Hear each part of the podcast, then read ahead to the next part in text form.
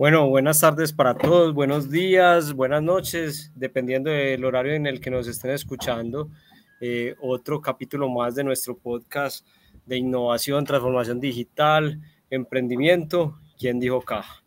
Hoy, eh, con un tema muy interesante, muy, yo no sé si decirle moda, muy de interés, muy, muy de vanguardia, que es el tema de la, de la inteligencia artificial y quisimos Alejandro Escobar, Fede Vázquez y yo eh, traer un invitado, un invitado que, que nos pueda explicar, introducir un poquito más en este concepto, eh, con un lenguaje claro, un lenguaje de pronto no muy elaborado para todas las personas que nos escuchan, de, de qué es, qué significa, eh, cómo nos puede apalancar, si le tenemos que tener susto o no, qué está viendo él desde todo lo que está leyendo que, que, que visualiza en mediano, eh, largo plazo y cómo de pronto podemos irnos acercando a esta, yo no sé, ahorita Ramiro me va, me va a decir, a esta nueva tecnología, en esta nueva tendencia, a este nuevo contexto.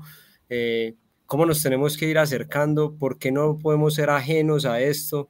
Y bueno, entonces, este podcast, como siempre decimos, nosotros lo queremos hablar siempre desde la experiencia, don Rami, ahorita ya lo voy a presentar, Ramiro Paniagua, desde la experiencia, desde nuestros aprendizajes. Si le sirve algo de lo que hablamos aquí a alguien, habremos cumplido el objetivo, eh, habremos de verdad eh, avanzado en esta, en esta intención de nosotros de compartir conocimiento y que nos pueda servir las preguntas, como puso ahí Alejo, preguntas por chat, LinkedIn, YouTube. Hoy es un día complejo, hoy es, es, día festivo aquí en Colombia, eh, pero bueno, habrán personas que, que, se nos conecten y si no, en diferido después lo van a ver en las plataformas como eh, Spotify, eh, Apple, todos donde colgamos el, nuestros capítulos del podcast, Apple Podcast. Entonces, bueno, Ramiro, bienvenido hermano. Muchas gracias por aceptar nuestra invitación. ¿Cómo estás?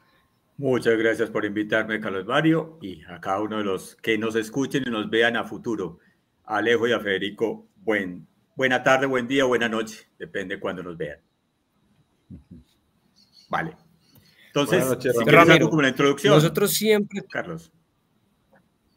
Te voy, a, te, voy a, te voy a decir, nosotros siempre tratamos de que esto sea un espacio 45, máximo una hora máximo una hora y que de verdad sí seamos, entreguemos los mensajes para que la gente en este corto espacio se vayan de verdad con ese conocimiento que queremos aportar. Entonces, si tú tuvieras que entregarle tres, cuatro mensajes claros alrededor de este tema que hoy nos alberga aquí, la inteligencia artificial, a la gente, ¿cuáles serían? Y a partir de, de eso, aquí con Alejo y con Fede vamos a empezar a indagar un poquito más. Entonces, adelante y, empieza obviamente por presentarte quién es Ramiro, qué hace, eh, eh, qué le gusta, en qué se especializa. Adelante, Ramiro. Perfecto.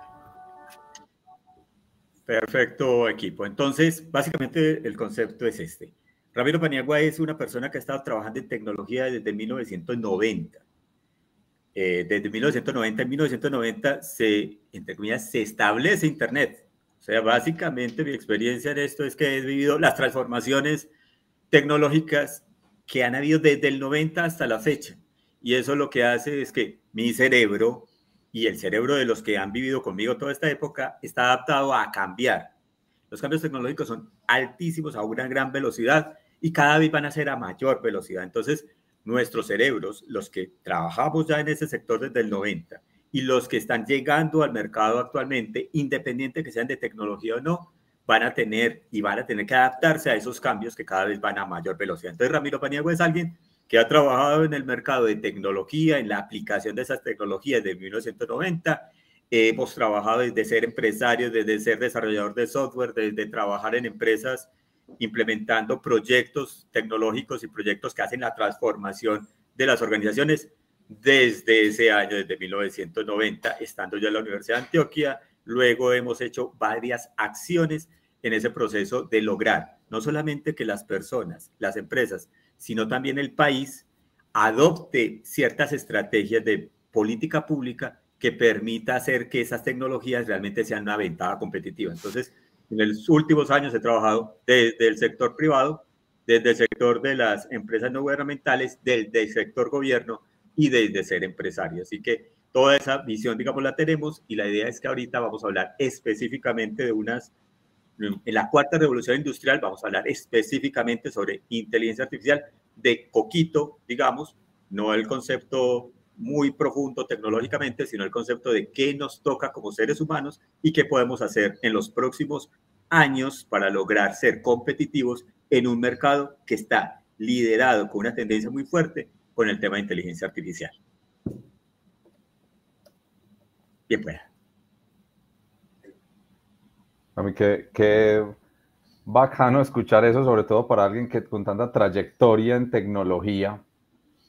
Eh, a mí me gustaría, o sea, eh, varias personas de las que nos escuchan y cuando presentamos temas de desarrollo tecnológico eh, que no son de dominio público, como temas de drones, eh, etcétera, nos preguntan por el interno o nos, o nos contactan después para decir, yo no tenía ni idea de eso, pero me gustaría empezar para alguien que no tenga nada de formación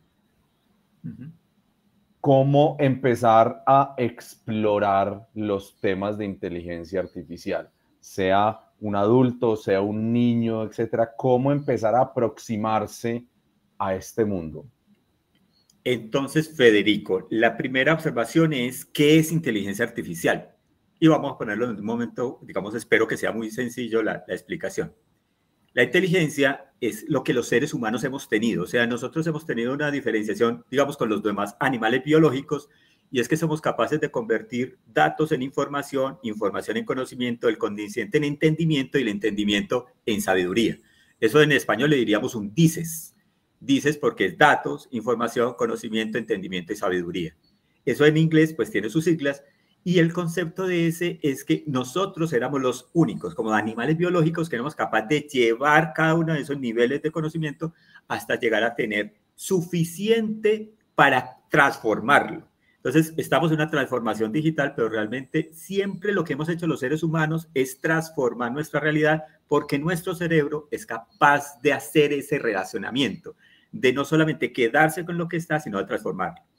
La inteligencia artificial es eso mismo, el cerebro humano, hecho en unos computadores, supercomputadores, hoy digitales y dentro de poco en algo que vamos a llamar computación cuántica, pero eso desde el punto de vista técnico es muy importante conocerlo mm, como el concepto y es porque lo que estamos haciendo básicamente es lograr que el cerebro humano se pueda dedicar a unas cosas para que esa inteligencia le ayude a transformar, a mejorar a ver relaciones que su cerebro realmente no veía.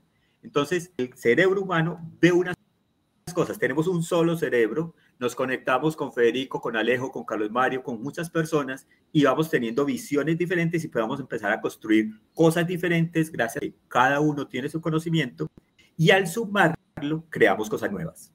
El computador, en ese caso los supercomputadores, que tenemos ya como asistentes. Entonces, primera cosa cuando Federico lo mencionaba, hombre, ¿qué tenés que tener que empezar a trabajar? Asistentes. Considera que los supercomputadores, esos asistentes que están, son asistentes tuyos en tu dominio de conocimiento.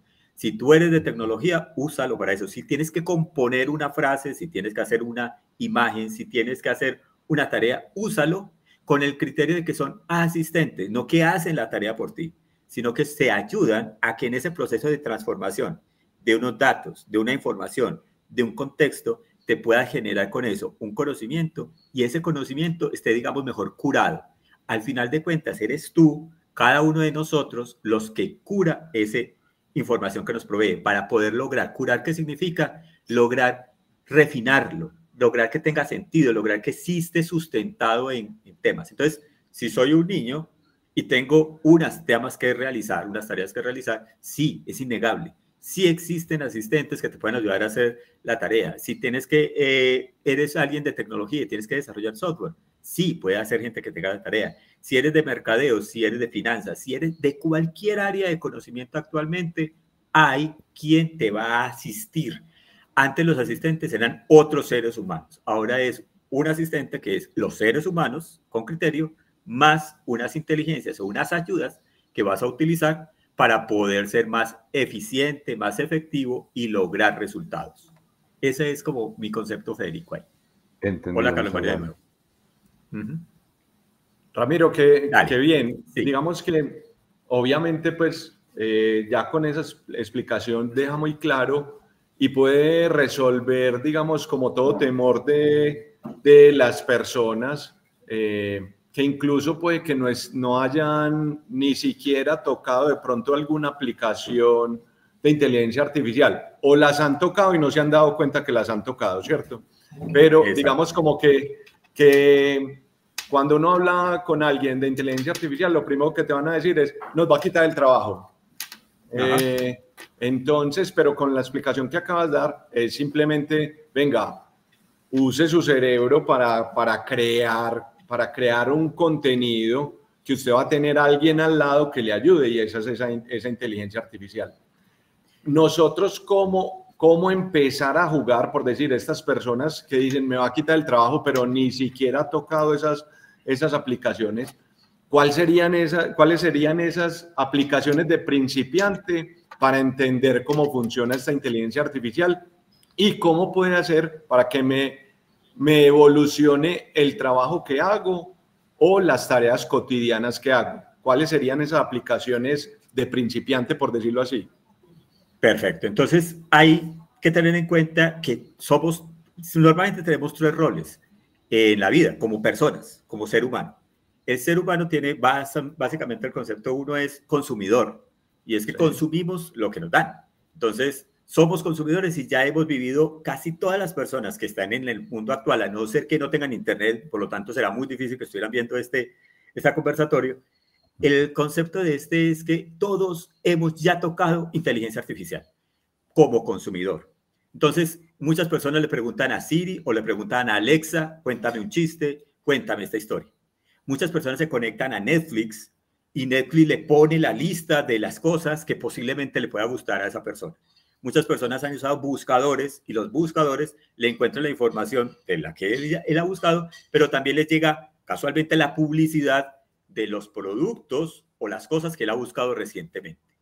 Todo eso es parte de todo un tema de inteligencia artificial que está basado básicamente en el concepto, para que todos lo sepamos, la inteligencia artificial tiene como tres conceptos para que cualquiera lo pueda saber y saber qué estamos pasando. Cuando somos consumidores y nosotros hacemos una búsqueda, esa búsqueda se llama la data. Esa data se convierte en algo que se llama unas máquinas de aprendizaje y esas máquinas de aprendizaje son las que te dan las recomendaciones.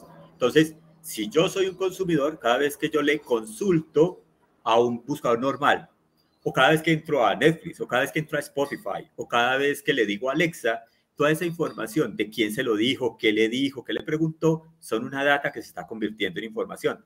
Esa información se está convirtiendo en conocimiento y ese conocimiento después nos llega a nosotros como publicidad, nos llega y dice, venga, usted que está buscando tal información, estos son los cursos que hay en Alemania para aprender alemán y van empezando a conectar todo el tema porque al final de cuentas la figura de esto es que nosotros como usuarios, como consumidores, somos, estamos teniendo la comodidad de tener más información más apropiada, más personalizada. La gran capacidad de la inteligencia artificial es que logra capturar los datos de la fuente, volverlos interesantes, entre comillas, y darte a ti una retroalimentación, inclusive diciéndote, ah, estas son las becas que hay para ir a estudiar a Alemania o estas son las cosas que puedes ir haciendo. Entonces, uno, somos consumidores.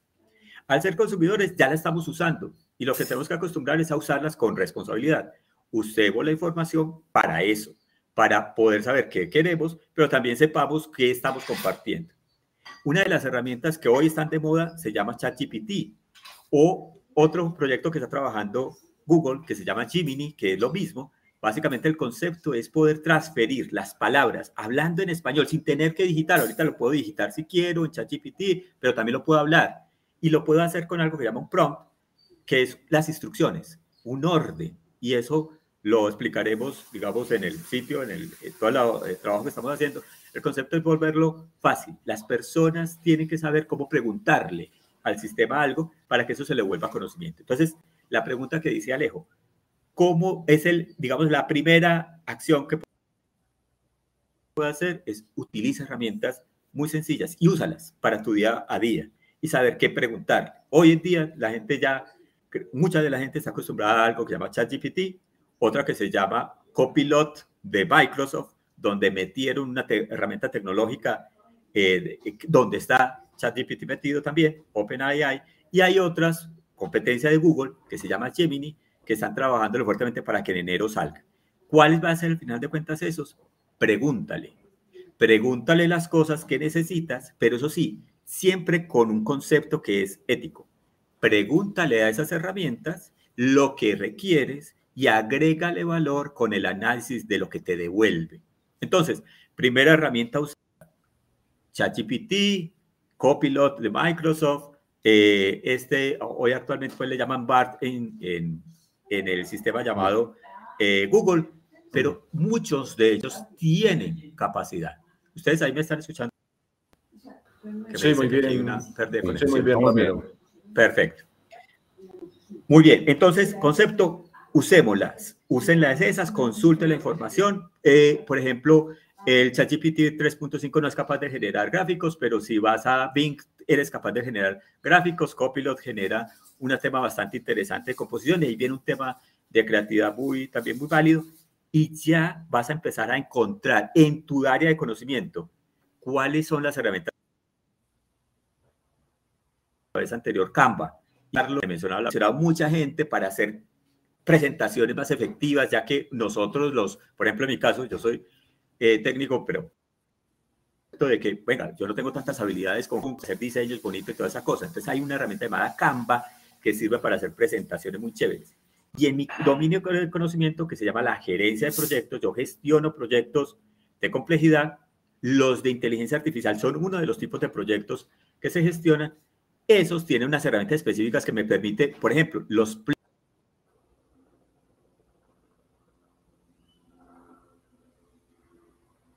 Perdimos a, a Ramiro, espero que sea momentáneo porque estaba muy interesante eso. Sí, ya aquí, es, aquí otra vez. Ramiro, tuvimos hasta Canva y ya nos ibas a explicar la otra parte. En eh, la ah, proyecto. Sí. ¿Cómo, cómo, lo Perfecto. Entonces, por ejemplo, mi dominio de conocimiento no coge su dominio de conocimiento. Y en su dominio de conocimiento, por ejemplo, hay una herramienta que, llama, que llama Azure.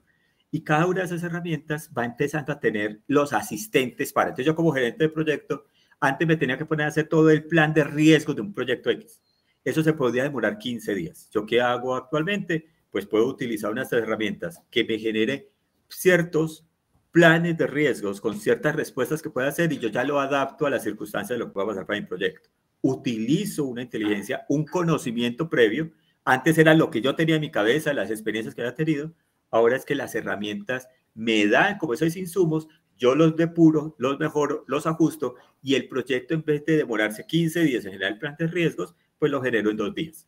Esa es una gran ventaja y eso le va a servir a cualquiera en cualquier mercado que tengamos. Entonces, primera cosa que tengamos es úsalo, utiliza ChatGPT, utiliza Gemini, utiliza el Bing, utiliza cosas de ese estilo para irte acomodando, para ir conociendo cómo se le dan las instrucciones, cómo se pregunta y todo, y empieza a encontrar cuáles son las herramientas. Si quieren, en breve, sacaremos como cuáles herramientas utilizo, por ejemplo, en proyectos. Y la idea es ir armando como esa gran biblioteca de herramientas, porque eso ya está es totalmente, eh, digamos, establecido el mercado. Quien quiera competir en el mercado tiene que empezar a tener sus asistentes de inteligencia artificial que le ayuden a ser más eficiente y efectivo y poder lograr diferenciarse por esa propuesta. Al final de cuentas, la inteligencia la ponemos nosotros, pero el músculo de la información nos la traen estas herramientas que son especializadas en eso. Canva, en este caso en proyectos en Trello, en Asana, en Azure, y así muchos campos de acción para generar, por ejemplo, todo lo que es la experiencia del cliente, todo lo que es cómo construir esa experiencia del cliente. Hay herramientas que te permiten ayudar a que toda esa gestión de información estructurada y no estructurada se vuelva más rápida, poderla volver legible, poder ponerle inteligencia al asunto, porque uno se demoraba mucho convirtiendo una grabación de estas, por ejemplo, en qué fue lo que dijo, cuál es la cosa más importante, habrá un ser humano haciéndolo. En cambio, yo puedo utilizar la inteligencia artificial para que analice el video y encuentre las ideas críticas, los puntos críticos, las palabras que se deben hacer. Eso es lo que tenemos que hacer. Conectemos nuestra profesión, nuestro deseo con las herramientas que nos lo proveen. Hay muchísimas herramientas y nosotros mismos podemos desarrollar nuestras herramientas. Mejor dicho, Ramiro, eh, la, inteligencia, la inteligencia artificial es la que mejor dicho, nosotros dediquémonos a lo que sabemos hacer, nosotros dediquémonos a lo que sabemos hacer y la inteligencia artificial es la que nos va a respaldar a armar toda la carpintería que antes nos tocaba hacer también a nosotros.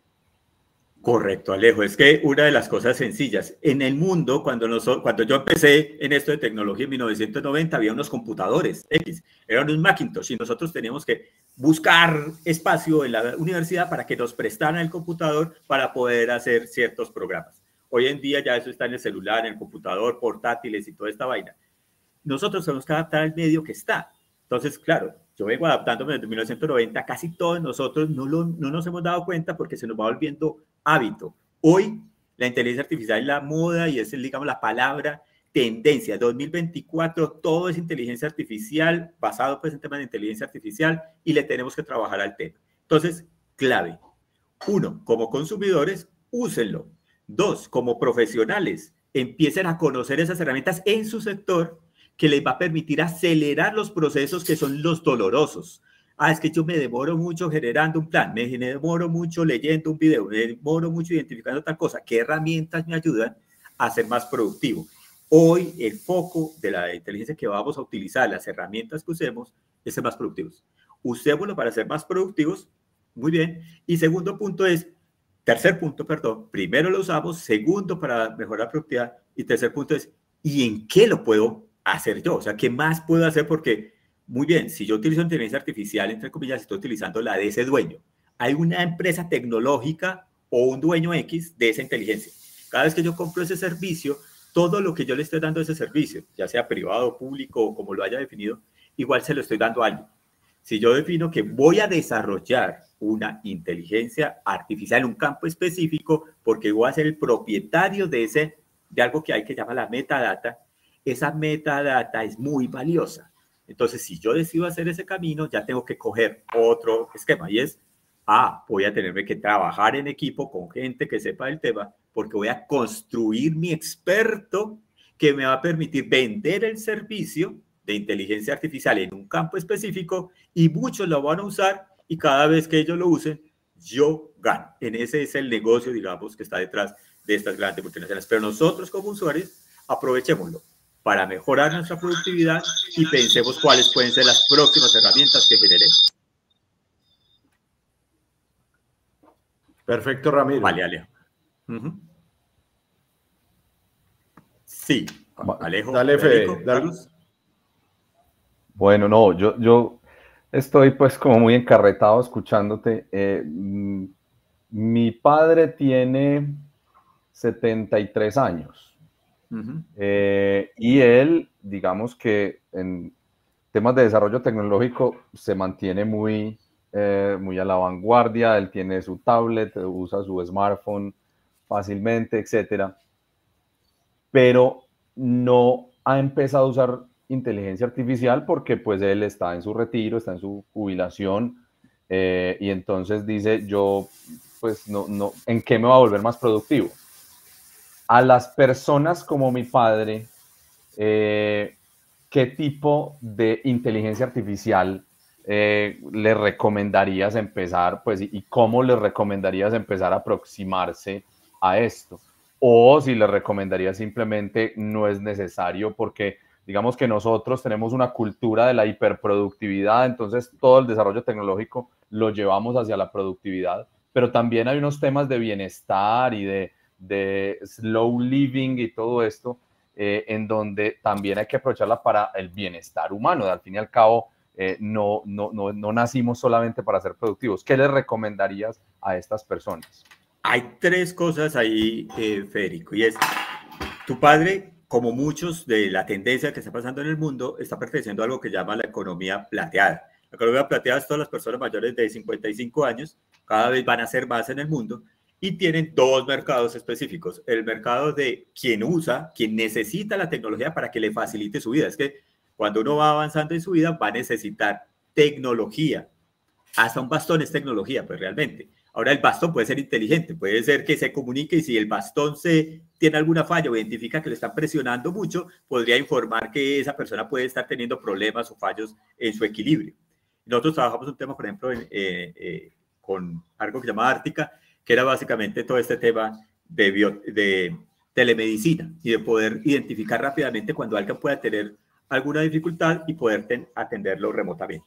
Pero el concepto de esa vaina es cualquiera de las personas mayores de edad, pues van a tener unas necesidades que pueden suplir a través de, por ejemplo, un Siri es inteligencia artificial.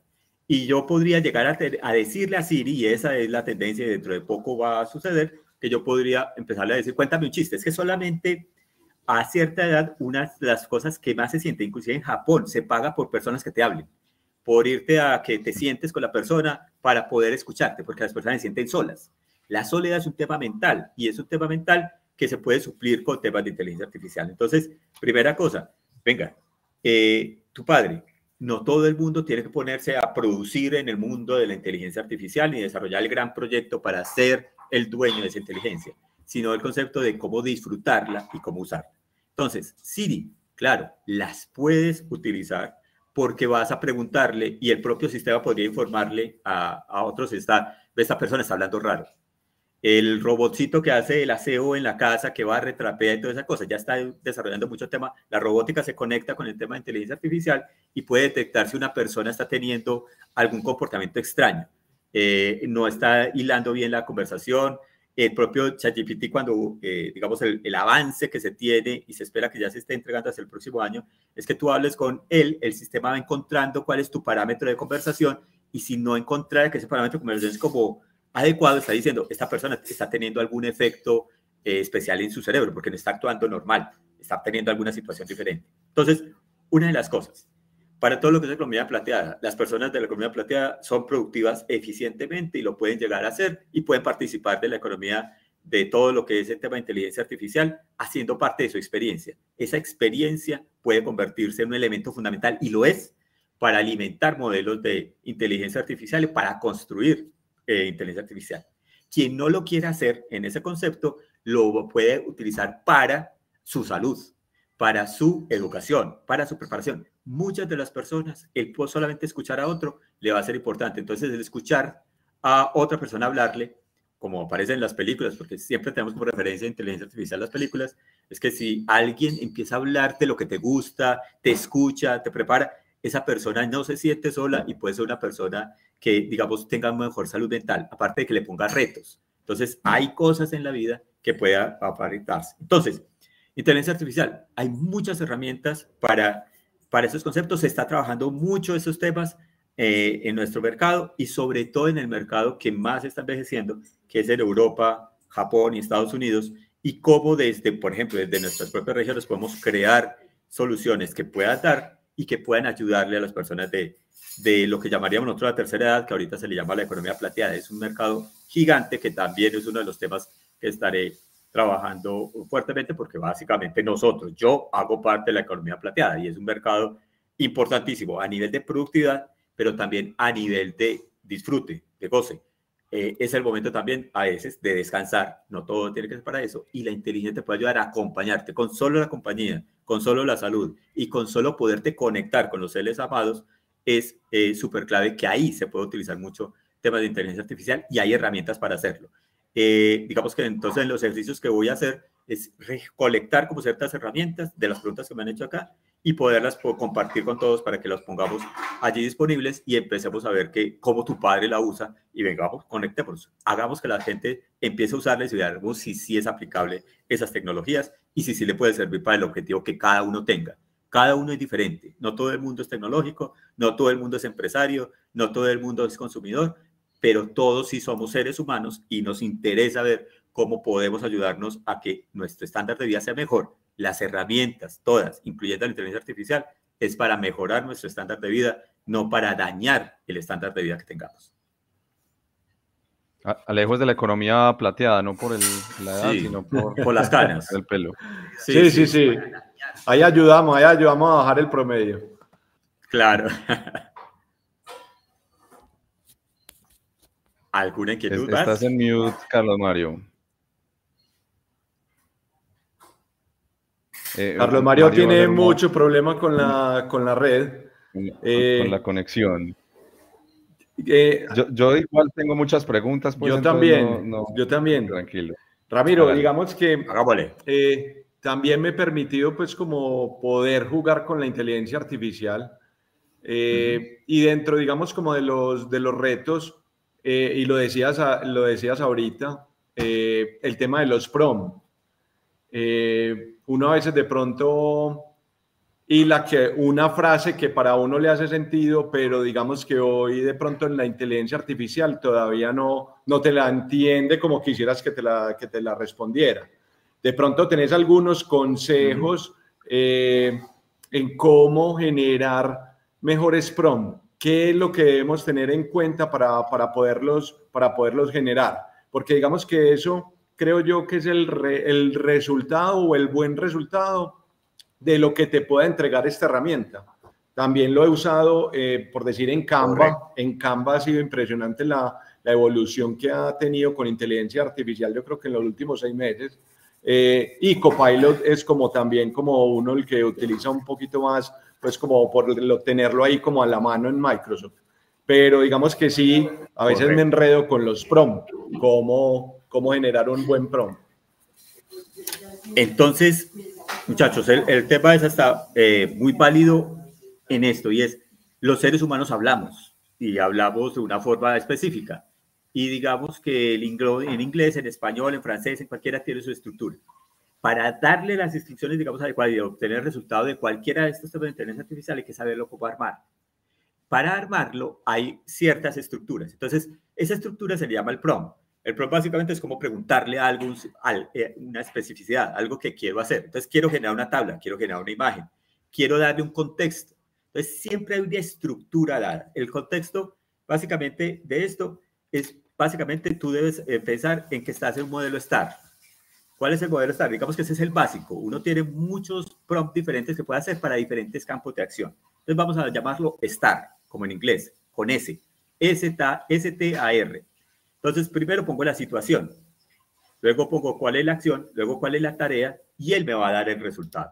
Entonces, en la situación, dile qué es lo que quieres, cómo quieres que él actúe. La diferencia entre un buscador y un esquema de inteligencia artificial como ChatGPT, Copilot, BART, Gemini, cualquiera de los que se están trabajando, es que tú le estás dando unos insumos y le estás dando un rol a él. Entonces, a él lo estás personificando, le estás dando el rol de que sea tal. Entonces, dile, la situación. Tú eres el experto en eh, mercadeo digital y estás teniendo un proyecto donde necesitas que una organización crezca su eh, engagement el 3% más del que tiene actualmente. Entonces, dale contexto, dale cuál es la situación que tiene. Luego de que tiene esa situación, dile que hay una acción en la que busca. Entonces, ah, listo, yo tengo la tarea. ¿Cuál es tu tarea? Escríbeme en el blog ¿Cuál sería la sugerencia del blog para hablarme de estos temas? Ta, ta, ta, ta, ta, ta, ta, ta. La acción es, eh, por favor, que sea en español y en inglés y que tenga consideraciones de algo que llama SEO, de cómo ubicar eso bien de tal forma que los buscadores lo encuentren. Él con ese contexto, dependiendo de la inteligencia y de la suscripción que tengas, pero inicialmente es darle esas preguntas en lo que tiene, en lo que necesites. Entonces, ponle situación, ponle cuál es la tarea que tiene, cuál es la acción que necesita generarse y él te va a dar una respuesta. Mira esa respuesta y haz una cosa muy interesante, que es siempre eso. Pregúntale. Después de que te han dado una respuesta, síguele la conversación sobre el tema. Sígale diciéndole qué pasa con esto, qué pasa con esto, qué pasa con lo otro. Vele de derivaciones. Inclusive vas a ver que pues cualquiera de los que estén acá, si no lo han hecho, pero yo estoy casi seguro que ya muchas personas lo han hecho porque esta es la moda. Entonces, él le propone a unas ciertas preguntas, ponlo en inglés, ponlo en español, depende del idioma que conozcas, él te va a poner esas preguntas, pero también es tú, síguele la conversación. Incluso lo puedes hacer para entrenar inglés también, él te puede hablar en inglés también y puedes empezar a que él tenga un rol y tú tengas el otro y que te corrija cuando él, cuando tú le estás hablando. Eso se puede hacer perfectamente. Tú ya no necesitas a alguien que hable inglés para poder conversar con él. Entonces, revisa esa cosa. Primer pro, entonces, primero, el más básico, que sea tipo STAR. Situación, en inglés, situation, task, action and result. Él te entrega un resultado y sigue conversando con él. Es una gran capacidad la que te da. Y lo otro que puedes hacerle es decirle el formato en que lo quieres. Entonces, yo quiero una tabla, por ejemplo, en ChatGPT no lo tienes, es la versión 3.5, pero si trabajas sobre Gemini, sobre Copilot, entonces que él te genera, te genera el resumen de cuáles son las cosas y tú le dices en qué orden quieres que las armes. Entonces, especialización de cómo generar, eso se le llama prompt engineering, cómo se genera, pero todos los seres humanos partamos, digamos, inicialmente, si lo que vas a hacer, con start y el formato en que quieres que te lo genere. Y después ponle la curaduría tú de analizar si eso sí tiene sentido o no para la conversación que se pueda eh, realizar. Entonces, mi sugerencia, la más sencilla es ella, pero si quieren, Federico, Carlos Mario y Alejo, pues podemos hacer el tema de proponerles, si quieren, si eh, les proponemos cuáles serían los diferentes prompts que se pueden hacer. Hay muchísimos estándares de prompt, pero el más básico se llama Start con formato de salida. Bueno, perfecto, Ramiro. No sé si ahí me escuchan ya, Leo. Sí, ahí está muy bien. muy bien pero yo creo que debería de hacer por ahí dos o tres. no, dale que vas bien, Carlos Mario. Perdón. Dale. Bueno, Ramiro, ve, esta semana estuvimos en, un, en, un, en un panel, lo, lo, más de chévere de inteligencia artificial con, con gente muy tesa. Ese, ese fue, yo creo que en el lenguaje, en los conceptos muy avanzado. La idea de este es de verdad muy coquito pero ahí hablaron de varias inteligencias artificiales. O sea, cuando digo varias es tipos de inteligencia artificiales, como la básica y otra que ya es una inteligencia artificial más avanzada. ¿Qué nos puedes contar tratando de que la gente entienda de que ya ese chat GPT, ya ese, eh, lo, que vimos basiquito está como listo, esa es, pero ya hay una más avanzada que, que ¿Cuál es la diferencia? ¿Qué tipo de cosas hace y a dónde nos está llevando eso? Como para que la gente también se quede con a dónde vamos. Entonces, muchachos, les cuento pues así. Hay un concepto en, en, tecnología que se llama las tendencias. Las tendencias las estudian varias empresas del mundo, entre ellas se llama McKinsey. McKinsey encuentra ciertas tendencias hoy desde hace muchos años. Por ejemplo, ahorita ya salió cuáles las tendencias hacia el 2024. La inteligencia artificial en la que estamos se llama generativa. La generativa es que genera, genera respuestas. Entonces, cuando le dije el modelo STAR, es que al final de cuentas situación, tarea, acción, y él me da el resultado. Genera una respuesta según los insumos que tuve, y él lo único que hace, entre comillas, es ir a consultar sus grandes fuentes de información. Para que sepan esto, se llaman grandes, se llaman LLM, son unas tomas gigantes de información en sus supercomputadores, donde hay 100 mil, un millón, dos millones de personas consultando al mismo tiempo. Y él es capaz de irle a responder a usted con el sentido de lo que usted me acaba de preguntar. Eso es de por sí algo espectacular, muy chévere, pero al final de cuentas es generativo, está generando una respuesta a partir de unos insumos que usted me dio. Y se lo estoy personalizando, acuerda usted, no se lo estoy mezclando con lo que está preguntando Federico precisamente en este mismo momento. Entonces, súper importante, súper valioso, es muy importante y en ese momento está en la cresta de la ola. Entonces, todo el mundo está hablando hoy del tema y todo el mundo está generando su, entre comillas, su inteligencia artificial, su asistente para eso. Entonces, hoy muy común que hay varias empresas que le están trabajando al tema de para hacer contact center. Entonces, es venga que cuando alguien grabó la conversación de lo que está respondiendo un contact center y todo, él lo analiza y llega y dice, mira, la emoción que tenía la persona es que no quedó satisfecha, vuelve a contactar por tal cosa. Está analizando la información estructurada y no estructurada, súper espectacular. Eso es muy clave porque hasta el momento generamos mucha información. Todos estos modelos se basan en algo que se llama eh, la Big Data. Y la Big Data almacena un montón de información, pero convertir esa gran información, tanto la estructurada como no estructurada, en una respuesta coherente en milisegundos o en segundos, para poder responder rápidamente y poder evitar que la persona se vaya y vaya a un mal comentario de la empresa, se vuelve súper crítico, pero es que hay 3 millones de personas haciendo la misma consulta o diferentes consultas, pues peor. Entonces, el concepto de esa vaina es súper valioso. Se llama inteligencia generativa, muy importante, big data, máquinas de aprendizaje que se convierten en respuestas muy rápidas, que yo entiendo y que permite la acción. Perfecto. Esa es la inteligencia generativa. Está en la cresta de la ola. Va a empezar, eh, todo el mundo está trabajando sobre ese tema y todas nuestras empresas, seamos empresarios, seamos emprendedores, seamos empleados, lo tenemos que usar. Lo tenemos que usar para que sean nuestros asistentes y nos ayuden a hacer mejor nuestro trabajo. El, digamos que viene una tendencia que es la que todo el mundo menciona, la crítica, que es la que llama la inteligencia general, inteligencia artificial general. La inteligencia artificial general ya supera esas tres, les había dicho desde el comienzo que nuestras inteligencias son, trabajamos en datos en información, información en conocimiento, el conocimiento en entendimiento y el entendimiento en sabiduría.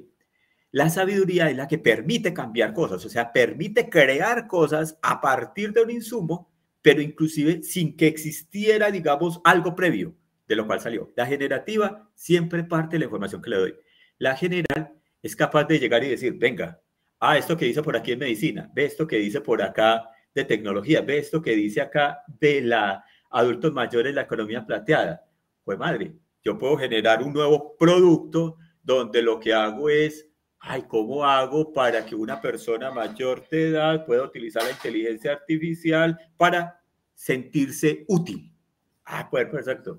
La persona está aquí sentada en una pantalla, llamó a Federico, el papá, y le dijo, hijo, estoy como triste, estoy como aburrido, y él lee la conversación porque Federico tiene una herramienta de inteligencia artificial y permite decir, uy, tu papá está teniendo un, problema aquí como de, de pronto se está bajando de ánimo. Eh, ¿Qué música le gusta a él? Perfecto, pongámosle la música que le gusta a él. Ve, perfecto, llamen a tres personas para que vayan a visitarlo. Ve, perfecto, venga eh, llámelo a un conversatorio para que hable de su experiencia y de lo que puede hacer, que se empiece a ser útil. Está conectando las cosas. Ese generativo fue capaz ya no de partir de información, sino de decir qué tengo que hacer cambiado acorde a lo que le está pasando a alguien en un momento determinado. Ese lo que llega ya es hacer sabiduría y al ser sabiduría se nos convierte en competidor ahí sí de nosotros, de seres humanos, porque hasta el momento el que sabía interpretar si el papá estaba triste o no era Federico. Pero aquí en este momento es que ese sistema es capaz de interpretar eso, de ponerle el sentimiento a la cosa y de disparar las acciones que hace que algo cambie. Así como puede ser para la salud de del papá de Federico, podría convertirse en que se fuera la determinación de si eh, alguien se muere o no. Entonces ese es el peligro pues que se menciona y es la tensión que se está manejando con la inteligencia general. Entonces, trabajamos con la inteligencia generativa generación de cosas a partir de lo que ya existe, de la información que le damos. Cada vez que nosotros le preguntamos algo, él está generando más información y derivando posibles respuestas de información preexistente. Y la general es la que es capaz de convertir eso en nuevos planes de acción que son competidores literalmente de nuestra inteligencia, que era el único que era capaz de crear, que era el único de generar cosas de la nada o partiendo de ciertos elementos esa, esa eh, digamos, inteligencia, la general, sí es capaz de hacerlo. Entonces, ahí, ese es el, eh, digamos, lo que tenemos que regular, ayudar a regular. Usemos la generativa, pero sí tenemos que participar de la conversación de cómo esa general se podrá controlar, porque sí va a ser necesario. Es como las armas nucleares. Las armas nucleares existen. La energía nuclear existe, inclusive la energía nuclear es mucho más productiva que muchas de las que son, eh, digamos, naturales. ¿Por qué? porque se autogenera. Yo no dependo de que el agua esté corriendo no para que haya agua hidroeléctricas, o no dependo de que esté venteando mucho para que haya energía eólica, sino que la energía atómica es capaz de generar energía por sí. El cuento es que hay que saberla controlar porque si no esa energía puede ocasionar desastres como percibieron en otros países. Entonces lo mismo pasa con la inteligencia general. Entonces, utilicemos la generativa, aprovechemos todo lo que pueda, sepamos conscientes de qué estamos dando y qué vamos a recibir a cambio. Y la general, ayudemos entre todos a participar de la conversación de cómo regularla, porque esa inteligencia general sí es un competidor grande para el ser humano que debe regularse. Si no se regula, pues va a pasar lo mismo que podría pasar con cualquier tecnología muy avanzada que no sepamos los seres humanos o no nos pongamos de acuerdo en controlarlo sean biológicas, sean nucleares, cualquiera. La inteligencia artificial general tiene unas capacidades que tenemos que saber regular, pero esa en este momento está digamos, avanzando, va avanzando muy fuertemente, estará en tema, ese tema va a estar hacia 10 años, 20 años, siendo un tema crítico, por eso hay que regularlo ya, porque si no el desastre, si la dejamos que progrese sin tener un control, va a pasar lo mismo que puede pasar con la edición genética, y es que yo puedo editar, si no hay una regulación sobre la edición genética, es que puedo cambiar las genes de un ser vivo, como quiera, para que ese ser vivo sea un ser diferente, totalmente diferente. Entonces, hay temas en la humanidad que tenemos que saber tratar. Usemos la generativa para ser más productivos. Aprovechemos a regular la general para que no se nos convierta en algo que nos puede eh, ser muy destructivo como, mm, como especie, como especie humana, como especie biológica. Eh, Ramiro, ya que nos metimos en el tema, eh, digamos, no, solamente en los pros, sino en los contras, de lo que, de en los contras potenciales, pues realmente de, de la inteligencia artificial, yo quisiera también que les habláramos a quienes nos escuchan eh, de, de esto. digamos que acabamos de aprender que si alguien quiere arrancar con esto, se puede meter a Gemini, se puede meter a GPT, se, a ChatGPT, pues a OpenAI, eh, a Bard, a todos estos, interactuar pidiéndole cosas, inclusive primero jugando por diversión y después para volverse más productivo en sus tareas diarias y curar bien esa información.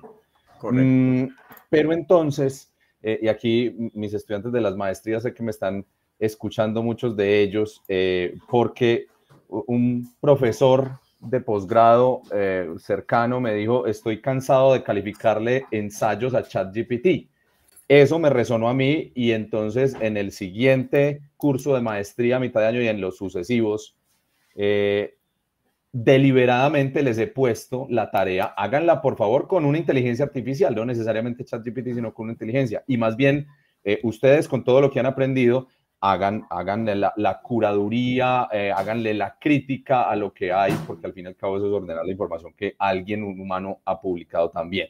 Y eh, de ahí surgió entonces, ese es el contra para un profesor particular, que uno lo puede volver no tan contra, pero por ejemplo, ya con estos videos que uno cree que es una persona, eh, la voz simplemente en una llamada, es posible que entonces uno conteste una llamada, le cuelguen y ese pedacito de voz sirva para entrenar y hacerle a uno después o a un familiar de uno una estafa con ese entrenamiento de voz pasándose por uno. ¿Qué tipo de cuidado tenemos que tener y qué tipo de contras le ves vos a eh, el tema de la inteligencia artificial hoy? No, no sé si nos escuchó. Creo que nos fue. Alejo, pero mientras Ramiro, qué, qué, picante tan chévere el tema. pues en lo de la, de la general, hermano, eso es creatividad. ¿Sabes? Si está creando nuevos a partir de situaciones, para mí eso es creatividad. No, total. Eh, la verdad es que, digamos que, pues desde la, desde la inteligencia artificial, lo que se pueda generar va a ser, va a ser un producto nuevo. Aquí ya viene, apareció como que hubiera entrado. Eh, entonces al final, al final termina siendo creatividad, pero obviamente respaldado pues por, por instrucciones eh, humanas. Ahí, la discusión es, ¿la creatividad es el proceso la creatividad es el resultado? Entonces, e, esa es la, la, discusión que hay que dar después. Ah, Ramiro, no sé si me alcanzaste a escucharla. Sí, ahí, ahí, te escuchamos, ah. Ramiro. Te estaba preguntando, Fede, Fede, repetí de pronto. En, en resumen, en un resumen muy corto, ¿qué cuidados debemos tener al enfrentarnos a una inteligencia artificial, cualquiera de ellas, para que esto después no se vuelva en nuestra contra con temas de ciberseguridad, que nos eh, llamen y nos estafen simulando la voz de un familiar o para que nos descubran las claves de, un, eh, de, una cuenta eh, bancaria, etc. Vale, hay un tema y es, a ver, la tecnología está y siempre va a haber quien utilice las tecnologías para bien o para mal. Entonces, el tema, la responsabilidad nuestra es manejar nuestra información de forma adecuada. Cada vez que nosotros compartimos información en cualquier espacio, esa información, cómo y por qué la estamos compartiendo, qué permiso le estamos dando a esas organizaciones para tener acceso.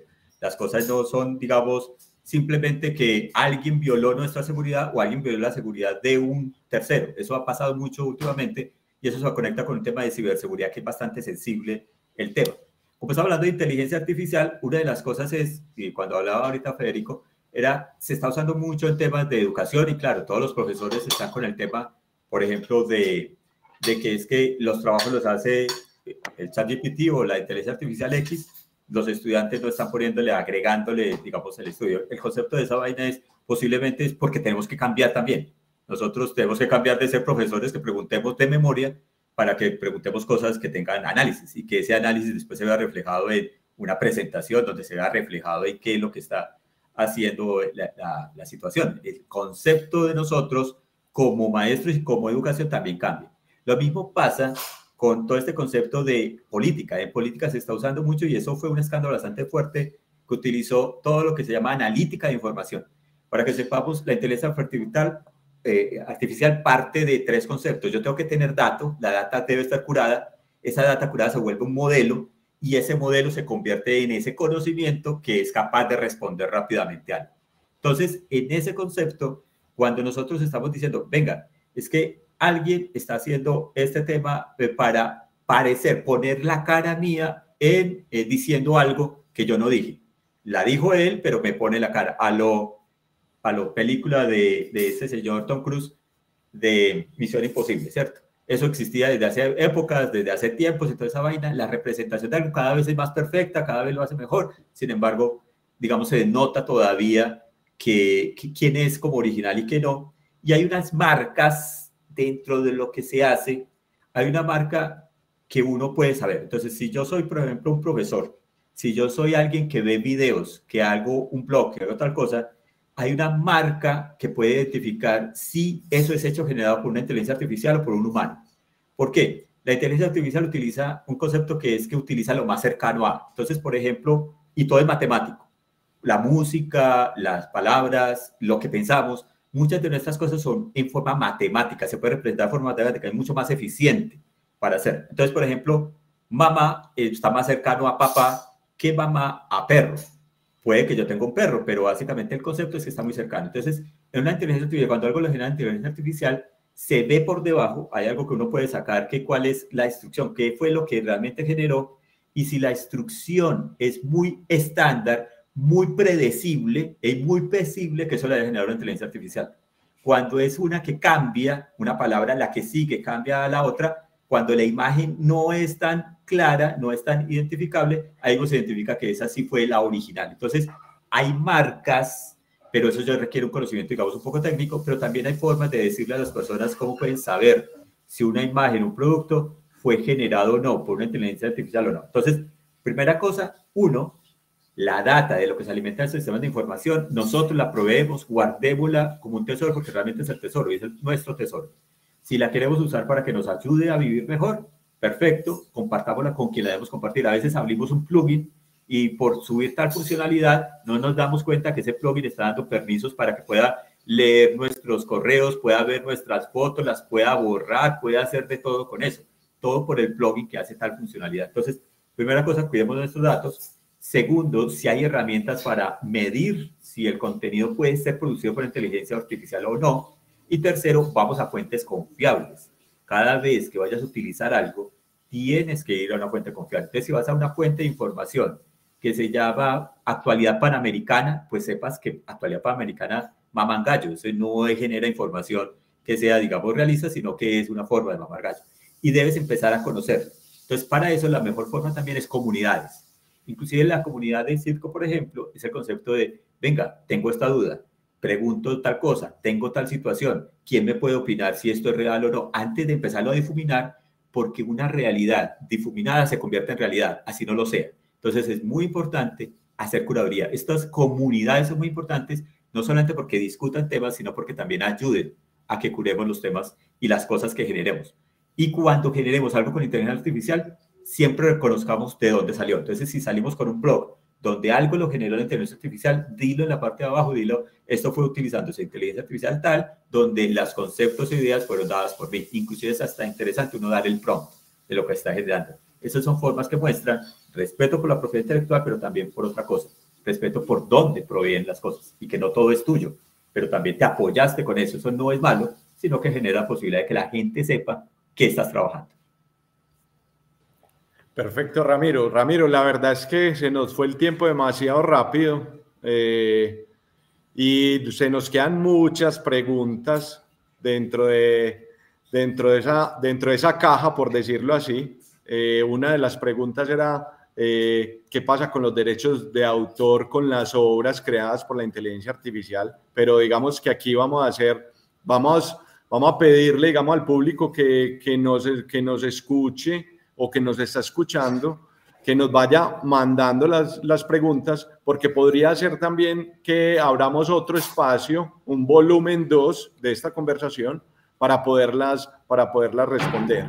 Eh, solo nos queda una pregunta, Ramiro. Primero, agradecerte. La verdad es que nos diste mucha claridad y seguramente que, como decía Carlos Mario, con que a una persona le llegue un mensaje del que, de los que diste, eh, ya se paga este espacio y, y yo creo que, que, muchos, por decir, digamos que yo ahorita me voy a ensayar el Prom Star, eh, también he estado viendo que hay una, hay una empresa colombiana de IT, Stefanini, que ha montado muchos videos en YouTube y entonces eh, todo dice que esto, esto ha sido generado por inteligencia artificial y en cada imagen le pone el prompt. Entonces, también es poder, digamos, como ayudar a otros a, realizar un buen prompt para que tenga un buen resultado con la inteligencia artificial.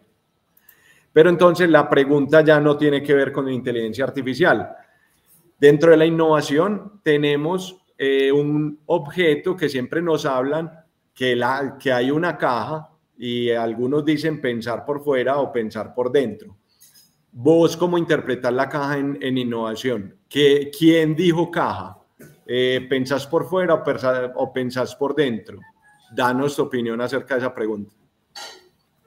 Yo voy a conectar como dos cosas allí, pues porque vengo de un mundo donde pues, trabajaba con, como director de un centro de innovación también eh, antes. Entonces, el concepto de esa vaina es, la innovación surge tanto de adentro como de afuera. El, el tema es de la cabeza, las cabezas, las personas y realmente la aplicación. La innovación no es crear, la innovación es que eso creativo, que sea novedoso, sea útil y el mercado lo consume.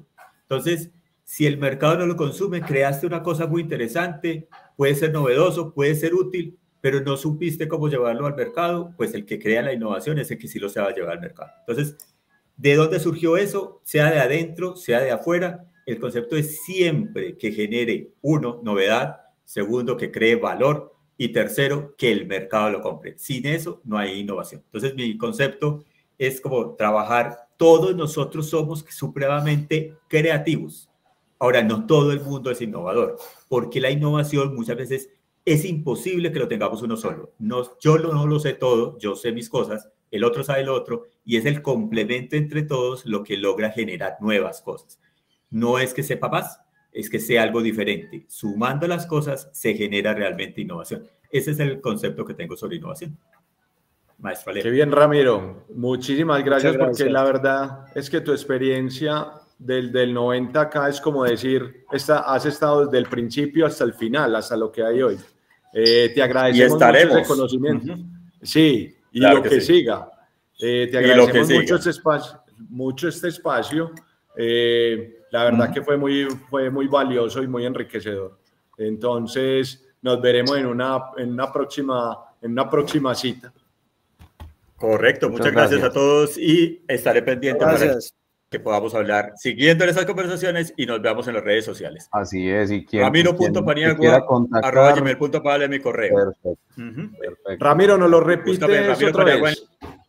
Entonces es, en LinkedIn, ramiro.paniagua y el correo pero también, porque para eso estamos para hacer conexiones, ramiro.paniagua arroba gmail.com a la orden en los que les pueda servir y para eso estamos para hacer, para construir y para generar valor. Muchas gracias por la invitación. Gracias, Rami. Perfecto. Hasta pronto. Chao. Chao. Nos vemos. Hasta luego. Hasta luego.